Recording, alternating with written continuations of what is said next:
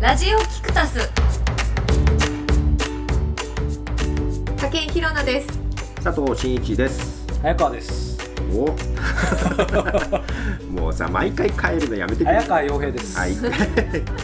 ラジオキクタスはキクタス株式会社のスタッフでお届けするポッドキャスト番組ですキクタスで行うインタビューや番組制作を通して感じたこと発見したことなどを交えさまざまなテーマでお届けするトーク番組で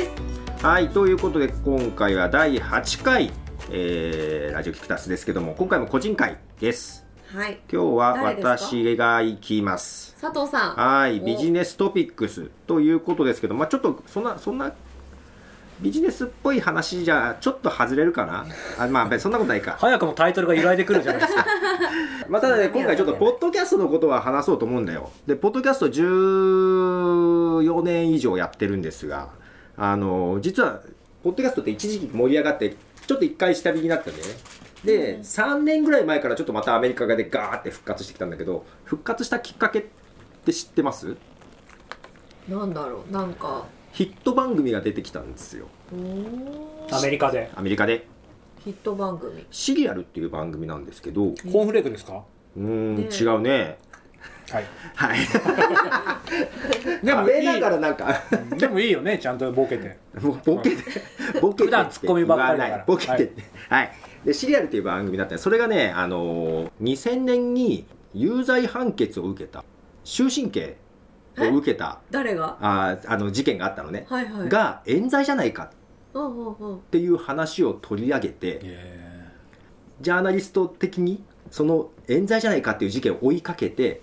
で、えー毎週毎週配信していった。で、それをドラマ的に盛り上げて盛り上げて次回に続くっていうような作りで、ちゃんと作ったやつが、あのーすごいヒットしたのね。へで、結局その後、あのーその、シリアルっていう番組はシーズン1をやって、すごいねリドキュメンタリーなのにシシーズンなんだねうん。で、シーズン2は、あの、クラウドファンディングでお金が集まったら作ります。うーんって言ったら結構ガーッと集まってシーズン2そしてシーズン3までシーズン3はまだ今やってるのかなっていう感じです解決してるの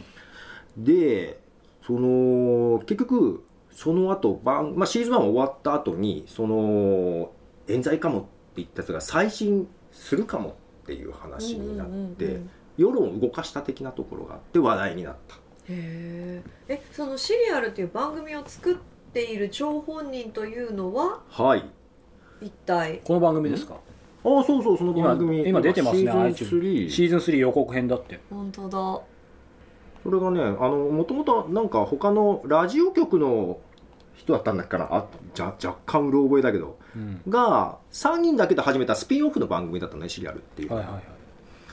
で、まあそのヒットしたきっかけがさ、毎週毎週配信してたんだけど、うん一、回クリスマスシーズンに、まあクリスマスだから一応お休みってしたんだけど、なんで今週は配信がないんだっていうのがツイッターで話題になって、へ バズったっていうのがあるんだけどーね。すごいね一回一回もう聞いてないから何も分かんないけど1時間ぐらいで、ね一時間ぐならい何取材してる佐藤さん聞いたことあるんでしうょ、んうんうん。取材しなんか一人しゃべりなのかどうラジオドラマみたいになっ一人喋りみたいなところもあるしインタビューを交えたりとか取材をしたりじゃあ BBC のラジオドキュメンンタリーみたタいなそ感じうかそうドキュメンタリー的な作りでやっててあそれは面白いねえでもそれ毎回それってことですよねそうだから結構取材もちゃんとしてるし結構大変で今そこのシリアルやった立ち上げた一人が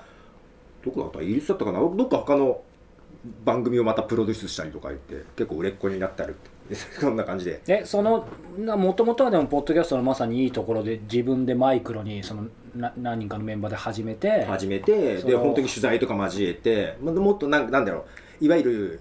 新聞社みたいな、き規制が入ったりとかじゃなくてそうもうね本当にジャーナリスティックなものを突き詰めつつドラマ的な演出でっていう見せ方なるほどなるほどすごいねでもそのジャーナリスティックなところ突き詰められるラジオドラマ的な見せ方っていうのは誰かそういう人入ってないとさうーんまあだからもともとラジオ番組を制作してたっていう制作はプロはプロはではあるよねそうなんだうんででで結局それ再審請求をするって話になってうんそれが結局どうなったのかねっていうのがねちょっとこの間ね、ニュースで出てたんですよはいこの間といっても3月13日とかなんですけども、ずいぶん長い、まあ、やっぱり裁判ってアメリカでもなんか中国みたいにすぐ終 わっちゃうみたいな、死刑みたいなそういうわけじゃないないんですかね、まあそれもイメージだけどで結局この事件で、えっとその再審を請求した、まあ、き一つの理由として最初についた弁護士が重要な証拠を出さなかったと目撃者がいたって言ってたのに、うんそれを裁判に出さなかったとうんうんで結局終身刑になっちゃったとうん。それを出したら変わったのに目撃者がいたのにそうなでんだ結局再審請求してどうなったかというと、えー結局その弁護士が証拠を出すかどうかは、えー、とその自由まあそれは裁判に有利になるかどうかっていう判断をもとに出すから出さなきゃいけないっていうわけじゃないとうんうんだから却下へえ結局終身刑のままというか再審通らずあそうなんだ、えその終身刑になっちゃった人ってごめんなさい何の事件どんな事件を起こして恋人を元恋人を殺したっていう、まあ、失踪したのね元恋人があうんうんうんで、まあ、男性なんだけどこういうサイード、うんうんうん、おいかっこいい男の人ですね。アドナン・サイードっていう人なんですけども、まあ失踪したのを殺害っていう、まあ、容疑で結構結構怪しい部分があって、まあ、一番最初についた弁護士がポンコツポンコツっていうかまあちょっとね、まあでも弁護士で全然変わるって言いますよね、で次の弁護士がそうやってたんだけどこれがね結局ポッドキャストですごく日の目を見て最新ってとこまでか取り付いたんだけどダメだったっていうところでねなかなかそれはそれでショックなんででちょっと前今年ね1月から3月にね日本であのあのドラマとか見ますドラマテレビ見ドラマますよ。イノセンスイノセインネセント、イノセントイノセ冤ント。罪弁護士とかいうやつあのー坂口そうそうそう健太郎君が やってるやつあれにもちょっと通ずるんだけどやっぱあのー検察側のプライドというかイノセンスかなイ。ノセンスかなイノセントかなそこでもあったんだけどもう再亡くなった人の無実を晴らすために再審請求をするんだけど、うんなんでもう死んでしもう今更なんでそんなの蒸し返すんだ的なところで再審もこれなら再審通るだろうってやつも却下されていってとかドラマでもあったんだけどまあ多分そういう感じなのかなっていう感じで結構ねあのポッドキャストでこう事件は盛り上がったんだけどその後ってみんな結構忘れるねっていうのはあったりはするうん何でもそうですよね人のねうん事件とか災害とかもこうだんだん時間が経つにつれそうてね忘れ去られていってしまうだからちょっとねちょっとまあそんな後を追いかけてみましたうんうんうん実は最新までいい行こうかっていうとこだったんだけどダメだったんですよっていうニュースがちょっとあるでもまあ残念だけどまあそそこもリアリティがあって、うんうんいいとまでは言えないけど結果にまあ関してあは、るね意味これでね、あの実は無罪だったってなってもまあでき過ぎな感じはあるっちゃあるけど、うんうんうんそうでもね佐藤さん言ってくれたそのやっぱりラジオジャーナリズムというかラジオドキュメンタリーっていうのは実は個人的にもずっと興味あって、どうだろうねやっぱりあの今佐藤さん紹介してくれたシリアルもそうですけど BBC なんてめちゃめちゃそういう番組たくさんあるし、うんまあ音声だけじゃえ映像でもねもちろんありますけど、なんだろうな俺もそんなラジオものすごい聞いてるわけじゃないから分かんないけどあんまりそういうラジラジオドキュメンタリーみたいなのってあのさ日本ってさあんまないよねそれこそ大手のメディアだと手間だけかかっていろいろ大変だからとかけどさあのなんかブログもさ日本ってさまあアメリカとかにもなんかブログはすごい数は多い盛り上がってるってあるけど、内容が違うんだよねああそうねアメリカのブログって結構ジャーナリズムなのが多いけど、うんうん日本のブログは日記的なのが多いよね、うんって話ああがですよねポッドキャストも若干そんな感じもなくはないああよやっぱボイスログに近いね、なんか本当にラジオのトークまあ、これ今ややりながら言ってるのもなんだけどこういうトーク番組メインであんまりジャーナリズムを突き詰めたポッドキャスト番組ってないよねああでも確かにすっごくやりたいんだけど実はなんか手前味噌で恐縮ですけどその、ね、ずっとやってた「ライフアップデート」とか菊間がもちろんジャーナリズムではないし、まあ、けど僕ジャーナリストのなり損ねだけどでもあれあれみたいなのでもないよね他になかったよねあんまだからきけ早川そんな更新頻度高くない戦争の記憶ああでもそれはあれは完全にそうだね結果的にもう完全にもそうだうね商業的なんじゃなくて、ジャーナリズムだね戦争の記憶を残していこうってそうそうことでねうんうんうんだからああいうのなんかもっと増えるといいよね日本でもでも単純にね今出してもらいましたけどやっぱりそれなりに評価はやっぱりしてもらってるし、だからそうなんだよねなんなんでないんだろうでもやっぱり、まあ、YouTube でもポッドキャストでもブログでもいいんだけどそういうのをそういう使い方をするっていうまあいい悪いじゃないんだけどなんかあんまりないんだろうだけどブログでもやっぱそうだし多分動画でもさ日本でヒットするのってやっぱ小学生受けがするやつ、ななんか文化的なのもあるのかな、うんあんま声高にジャーナリズムを追いかけるのも言うような国民性でもないよね、まあ、俺も気づかずにやってたらなんかジャーナリズムみたいになってたみたいな、うんあるもんね、、そんな信念を持ってっていううん確かにことでもないってことだよね、でもでもそそんな力入れすぎずに、まあ、逆説的だけどジャーナリズムできなこの、まあ、ラジオというかポッドキャストのやっぱ面白さだよねまああのーなんかフェイクニュースとかがやっぱり話題になった時にやっぱスロー要はちゃんと検証して届けるのが大切じゃないかで結構それにポッドキャスト向いてんじゃないかって肉声だからねあったんでね結構肉声だテキストだと誰が書いたかコピペでも分かんないけまあでもど、筆はごまかせますからねうんごまかせるけどうん音声ラジオやってる人とか喋ってる人とかも音声が一番嘘がつけないっていうんだよねうんでへ動画だとごまかせるごまかせるよその通り演出とか表情とかまあまあ嘘嘘もうまい下手あるけどけど声が一番嘘がつけないっていーうへそれちょっと補足するとね、うんこうなんか僕も今まで自分自身で何回も感じてきたけど例えば映像ってさ、うんうんうんじゃあ佐藤さんがなんか金髪でさなんかもうすごいチャラチャラした格好だったらさ正直それパッと見でさーはいいやその後付き合っていけば違うって分かるかもしれないけどやっぱりちょっとこの人チャラいなみたいに思うよんね、うんうんうんだから映像って、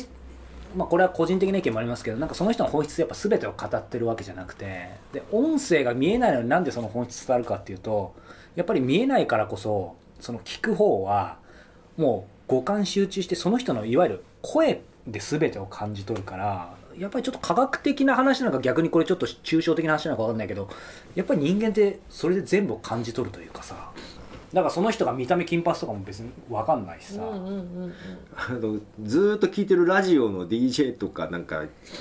美化するよねうんするする逆にね 顔見た時にああったらああうれん違うあそうそうそう思ってた感じと違そうそうそううって思ったりしますよねただやっぱパーソナリティ伝えるっていう意味ではピカイチだよねけどさ、多分早川君何回もあると思うポッドキャストでこう話して「初めまして」で会った時まあ自分も相手の声をよく聞いてる時ってやっぱり最初「あこんな人なんだ」って思うんだけど喋ってると「あこの人だ」って来る瞬間ってない、あるしあと逆に言われるよねじ全く変わんないですねってそのあー印象がギャップがないって一番音声が言われるねうへんーでて例えば有名なブロガーとかで、まあ、そういうことはないじゃない話しててああその人はこういう考えする人だろうなっていうのはあるけど話しててあこの人だっていう瞬間ってあんまないやなってで動画だと会った瞬間にあこの人だって言われるけど音声はね会ってしばらくないけど途中であっていうのがあるんだよねあーで逆にそこですごい信頼されるうんそうねへうんー信頼は何なんだろうねでも本当そうね俺個人的には活字も好きだし本とか読むの大好きだけどやっぱり本だけで読んでた例えばある作家さんとかさ、うんある起業家あったらさあみたいな 全然違うじゃんみたいあなーそれはね本当にありますねあるね活字からは本当に言伝わっっててこないることとみたいそうそうそう実際その事実関係とか違うとか実はゴーストライター入ってるとかそういう話もあるし、うんうんうんなんて言うんだろうなやっぱり肉声じゃないからなさ 逆にゴーストライターでも分かんないよねそうそうそうそうそうそうそうそうそうそうゴーストライターがもうその人っぽく書いてるのもあもちろんだからゴーストなんだうよ、んでも意外とメルマガとかで最初自分が書いてたけど途中で違うゴーストライターさんが書き始めたりすると、見てる方は意外わかるとよね気づいたりもする場面もあするよあねったりしますようんうねん。なりきってる人もいるけどね、うんでもまあわかるだろう基本うーん面白い。で何が言いたかったか忘れたんだ けどまあちゃんとビジネスの方はい向にどうビジネスにここから持ってきますか、ねいやけど本当にさだけどかんヨーロッパでなんか信頼度を調べる調査があって、メディアって、日本だと新聞なのかなあテレビがあって新聞とかなんだけどうん向こうはラジオがグンって上なんだよねへーヨーロッパの方はそれはなんでなんですかねいややっぱり嘘がつけないっていうのと、うんやっぱラジオにすごい親しみがあるみたいでああれさお思ったけどさっきのさっき先週佐藤さんが言ったその例えば僕がさほら聞き手の時は声が張ってるけど喋り手の時はちょっと上ずってるっていう話あったけど、なんか直接関係あるか分かんないけどでもねやっぱりねあれなのかもしれないねそそれがしかも多分リスナーの人も言われたら気づそうだと思うと思うんですよ早川そういえばなんか喋ってる時ちっちゃいなみたいな、でそれって映像だったらそんなにそこまで気づかれないかもしれない、うん気づかないまあ、場合によっては俺の目が泳ぎまくってたら気づかれるかもしれないけ どだからやっぱ聞く人ってその人の微妙なのが全部出るよねだから音声って怖いっちゃ怖いよね怖いうん情報が限られながらもテキストよりはなんか情報があるみたいな感じがうね、ん怖さはあるねあでもそれそうかもしれないですね、うん私結構ボケてるんですようん知ってま知すって ます、はい、すいませんでなんかあの初対面で見た見た目で、そういうふうには絶対捉えられないんですけどやっぱりポッドキャストだと「ひろなさんってボケてるんですね」とか「天然ボケなんですね」あーちょっとギャップコメントあるよねがすごい入ってくるからそういう意味ではバレちゃうのかもしれあなーいなるほどだって今日もほらさっきこのスタジオに来る前にね、うんもう本当にまあそれが竹広さんのブランディング的にいいかわかんないけど、うんもうすごい有能な秘書っぽいやっぱできるちょっとききれきれ切れ者っぽく見えるよね、うんうんうんうんあのサイトの写真もねでしょうね、うんそうなんでしょうねでもそれって何あのちょっと聞き聞き込んじゃいますけど竹広さん的にはどうありたいとかなんかあるのどう見せ見せたいっていうのも変だけどやっぱりそのなんだろうできる女とかっていうのにはすごく憧れがあるんでしょうねなんかあーこう自分自身もあとはその顔立ちに寄せてる部分はあるかもしれませんそ何の顔立ちそうあ私結構男顔じゃないですかキリッとしてる感じ まあでもクールな感じーはああーるよねいやいや素敵なもクーうルななんか女性嫌ってだいうななんかうもうまたボケてる女が話してるぞみたいななんかなんかそうまあ いいやいや男顔って見てなかったなと思っ本て当ですかあの天海祐希さんにすごい似てるって言われてああーの方男役だったじ男ゃない役だでっすかた、ね宝塚で、うだからそっち系統なのかんなまあまあそっち系統かまなあクとは思うけどールビューティー系だよねうんなんかそうですねけど声だけ聞くとそうは見られないそうそうそうでも本当は私あれなんですよレースとか森いわゆる、まあ、森ガール的ななんかちょっと死語ですけどそういうわかりますのが好みそうあの森の中にいるようなほう女子うんメルヘン女子メルヘン女子的なわかんないそんな言葉あんのまわかんあ、ないあるかわかんないけどそういう方が結構好きだったりするおーもうじゃあそっちで行こうよいやでもね本当に私昔そういう格好してたんですけど似合わないんですよ ねちぐはぐなまあのまあまあだから顔格好のはいいんじゃないパーツとこ好のきだけど似合わなスタイいルとそうなるほどいねやだからこのままでだけどまさにこれ音声だからななんていうんだ普段のそうですねノリはそうそう普段のノリのように話してるから多分ボケてますねっていうコメントが来るんだとでもほら自分の講演会とかではもうちょい切れ者なんでしょそうでいもないやこういうのまま じゃあいいんじゃないじゃあいいまあでもギャップってもいいよねさっきの音声その人の本質がって言ったけど実際あったらまたギャップがあるっていうのも魅力だよああねそっまかあそねっか、ギャップねギャップだけど見た目以上に見た目でがあるけどあんまりギャップ感じないけどねうん、佐藤さんんもあんまり感じないなんか、そうねそうないうね、ん、けどあんなそれでも知でっもちゃってるでからもねまあ実物の方が柔らかいよねあのあそうかまあでも当然だと思うし、まあ、うんこれは僕はリスペクトの意味で言うんですけど、やっぱりメールとか、うんうんうんあのチャットとかだともう本当に必要なこと当たり前じゃない、今忙しいからだしビジネスだから当然だけどもうスパスパスパスパスパスあそうですね文章とこの佐藤さん実物の方が柔らかいでしょは実物の方が柔らかい、あ文章はねうん、でもみんなそうか実物の方が基本柔らかいかそうかもなんどうなかんだろう実物の方が怖いよねあでもそういう人もいいるやかだけどテキスト怖いなそれ嫌だなテキストは感情伝えにくいよねうんうんうんまあねいや絵文字とか顔文字とかだから発展したんだけど、うん、うんでもその絵文字があってもまたその裏の感情みたいなねうんだから絵絵文字なしだともう本当感情伝えにくいよね私もそこそこにすごい言いたいことがあるんだはけいど、お願いしますあ、長くなるいいかでらすやよめといきいでますすよいいよまだいいよいいよえいいんですか制限がないのがこの今日実はちょっと短めにしてるからあいいよそうなんですか私その絵文字の使い方とかうん「点点点」うん「三点リーダー」とかの使い方にすごく、うわあーの一加減あるのねそう俺すっごい3点リーダー使う人なんですけど俺も使うしかも本当3ですか点リーダーをね2倍で使う使うんですよ新聞記者は、はい、どうどういうことですかこれもどうでもいないんでなんではいあ知ってるはえい何、それそういうルールがあっても僕はまあいいや、はそいのね3点リーダーをどういうニュアンスで使っているのかということにすごく気がいっちゃうんですよ、どういう使いどういう気持ちにすればいいのかもう考えるの面倒くさいから3点リーダーでごそうまかあすれってあ の3点リーダーってその先に何か言いたいことがあるけど言葉にしないとかできないとか、うんうんうんちょっと不安な状態だけどまあこのまま終わろうかなっていうなんていうのかな、うんその先があるようなこう、うん感覚がありませんか、3点リーダーって。ある僕も時結もある構し使いますよそう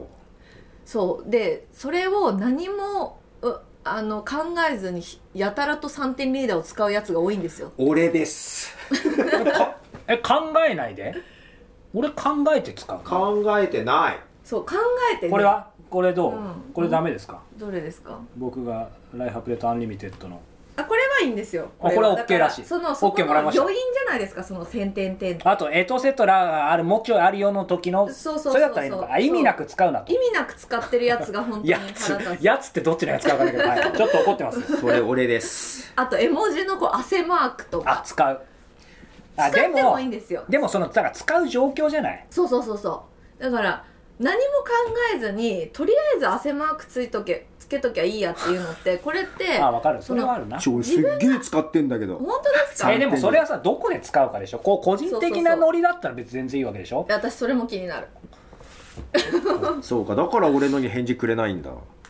違うそれは違う汗なんて使わないじゃんそれは違う汗は使わない汗じゃあ点々点はよく使うあのね違うんですよあの汗マークって注意しなきゃいけないのは、はい自分が焦ってるっていう汗もあるんですけど、はいその相手が何かをしてくれないとか相手が何か反応してくれないことに対してあー微妙だよ汗ね汗みたいななんかそそのの辺をなんとなくごまかすのが日本人じゃないですかごまかせてないんですよだからそれまは、あ確かにねそうだからそこにすごいなんでこの話を私はしてるこんなに力説してるちょのっかとキレキレになってき たねほんわかひろなじゃなくこれ面白いねいや本当にこれはねちょっとこれだけ言っときたかったすごい最近そう言いたかったことだったんですよだかはらい文章ってこう人を表すのか表さないのかっていうところに戻すとその誤解を生じる可能性は大いにあるという誤解は生じるよねことですよ結構そうね誤解は生じるよねそトラブってる時とか、はいということでビジネストピックス最後ちょっとグダグダしたんでき切りましたはいえっ、と全然ビジネスじゃないですけど、まあ一応、ポッドキャストのね、ちょっとちょっと盛り上がったきっかけの話の、その続きがあったんで、ちょっと取り上げつつ、声について話しましそうたで。すねはい。今日はこんな感じです。はい、うラジオキクタス早川さん今回の「ライフアップデートアニミテッド」はどんなインタビューだったんですかはいえー今回最新のアップデータは、えー経営ストラテジストの坂上陽子さんなんですけども、はいまあね、あのー今回のメインテーマ、本当の、えーワーク・ライフ・バランスとは的な感じで聞いてきたんですけど、個人的にですね、やっぱ一番刺さったのはですね、うん